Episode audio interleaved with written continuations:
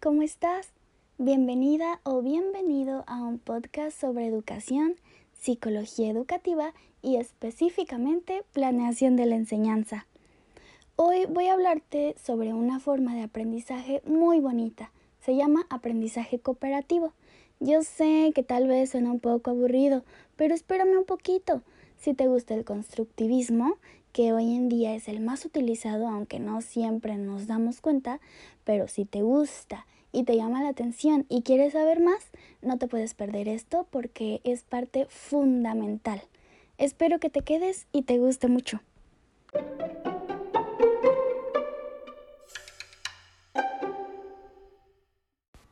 Empecemos con un poquito de historia, de chismecito.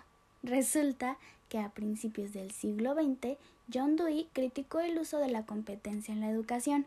Seguro que todos ubicamos este método de competencias donde nos ponen qué proyectos y que con ellos vamos a desarrollar ciertas habilidades y que nos van a servir para ser profesionales funcionales, ¿no?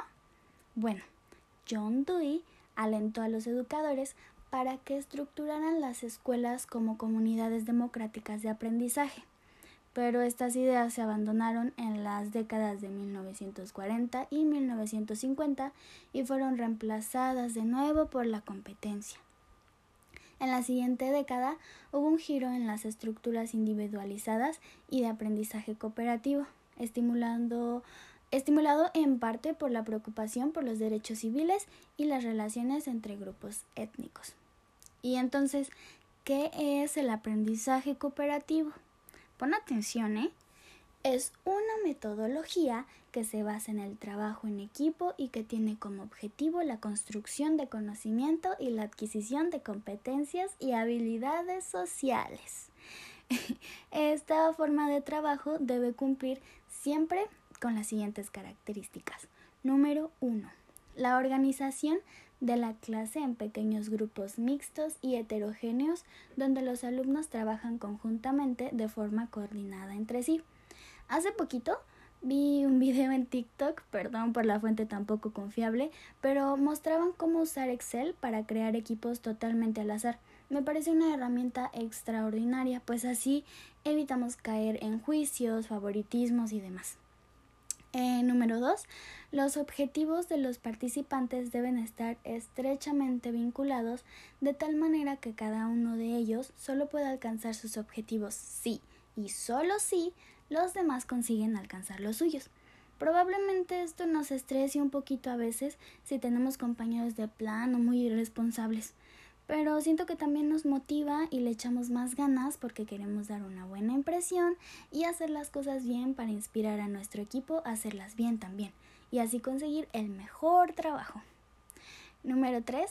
Debe tratarse de un sistema de interacciones cuidadosamente diseñadas que organiza e induce la influencia recíproca entre los integrantes de un equipo. Pero creo que a veces esto lo malinterpretamos y solo nos repartimos temas, pero ya no leemos lo demás, provocando así un aprendizaje muy incompleto. Sé que tampoco tenemos mucho tiempo para estar leyendo todo al 100, pero quizá una llamada grupal días antes para todos platicar un poquito sobre sus temas sea bastante útil. También hay unos elementos esenciales del aprendizaje cooperativo, los cuales son el trato cara a cara. Considero que tener contacto con otras personas nos ayudará a aceptar ideas diferentes a las nuestras, desarrollar paciencia, tolerancia y empatía.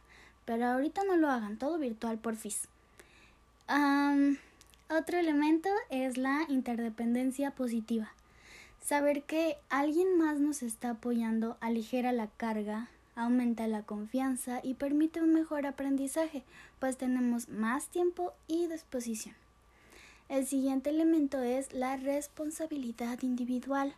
Saber que lo que estamos haciendo es importante para el resto y para nosotros mismos nos ayudará a no darnos por vencidos, no dejar todo al último momento y hacerlo lo mejor que podamos. El siguiente elemento son las destrezas colaborativas. No nacemos con ellas, las vamos aprendiendo poquito a poquito y descubrimos qué funciona mejor para nosotros y para nuestros compañeros, hasta incluso lograr hacerlo de manera rutinaria, facilitando y potencializando el trabajo y aprendizajes.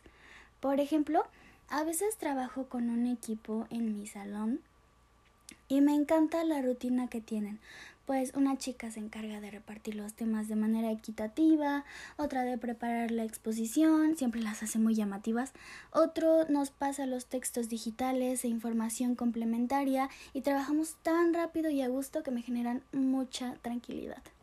Fíjense que el aprendizaje cooperativo comprende tres tipos de grupos de aprendizaje según su duración en el tiempo. Están los grupos formales, los informales y los grupos base. Los grupos formales son de mayor duración, los objetivos son comunes y todos tienen que completar la tarea. Fomenta la participación activa de todo el grupo y mejora el rendimiento a lo largo del curso escolar. Los grupos informales, en cambio, son de menor duración, aplicable para una actividad de enseñanza directa. Y el grupo base es un grupo heterogéneo de referencia a largo plazo, busca la integración del equilibrio y el, apoyo mutuo de todos sus miembros. Para lograr una mejor organización interna de los equipos base, así como la interacción positiva y participación equitativa, resulta de enorme utilidad establecer roles asociándoles diferentes funciones. La asignación de roles debe contar con la participación activa de los alumnos y la supervisión del docente, aportando ciertas ventajas como reducir la probabilidad de que haya alumnos que, adopten una actitud pasiva o dominante. Esto que les digo que son muy responsables o los que están ahí detrás de ti todo el tiempo. También garantizar el uso de técnicas grupales básicas y crear interdependencia entre los miembros del grupo. Es importante ir representando gradualmente los roles, dependiendo del nivel educativo, y también es conveniente ir rotándolos para que cada miembro del grupo desempeñe cada rol. Las funciones de cada rol deben quedar claras y se recomienda que estén visibles durante el trabajo del grupo. Para ello resulta útil el empleo de fichas donde se escriba el nombre del rol y una síntesis de sus responsabilidades. El número de roles no es fijo y debería estar definido por el propio grupo clase, lo que a cada quien le convenga. Y el último elemento esencial es el procesamiento grupal.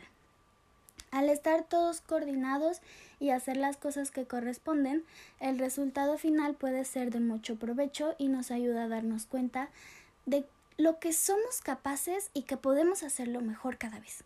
Eso es lo que más me gusta, que vez con vez nos exigimos, perdón, vez con vez nos exigimos un poco más eh, no me imagino cómo hubiese sido al principio de la carrera si hubiésemos tenido las mismas capacidades y habilidades que tenemos ahora.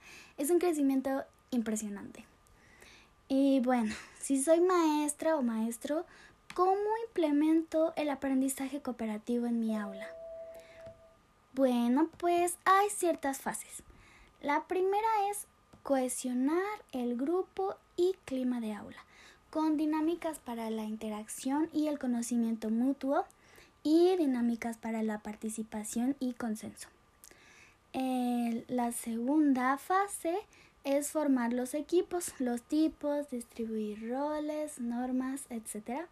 Esto se hace con dinámicas y recursos para la formación de equipos base, con dinámicas para la organización interna del grupo, y con una distribución física del aula, un contexto de colaboración, eh, toma de decisión a nivel de aula y centro. La tercera fase es aplicar estructuras cooperativas con dinámicas simples o dinámicas complejas como son los rompecabezas. Y la cuarta y última fase es la evaluación, ah, evaluar la cooperación. Esto se hace con la evaluación grupal e individual, la coevaluación y la autoevaluación.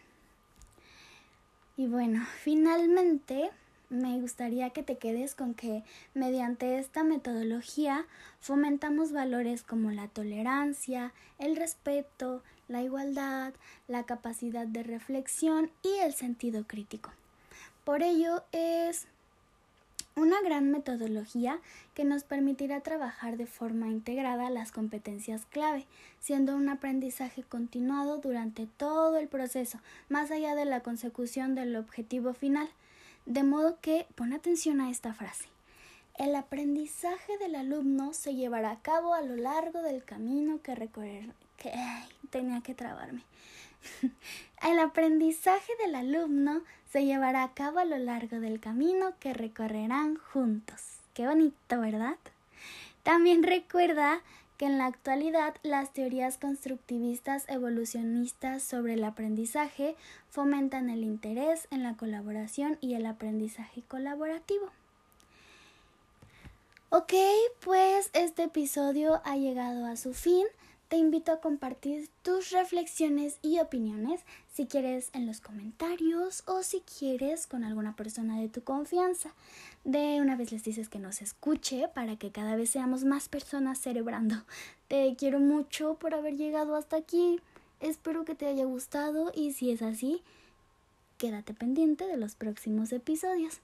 Y si no te gustó o no interactúas conmigo hoy, es probable que nunca nos volvamos a encontrar. Así que te deseo una vida muy feliz. Bye.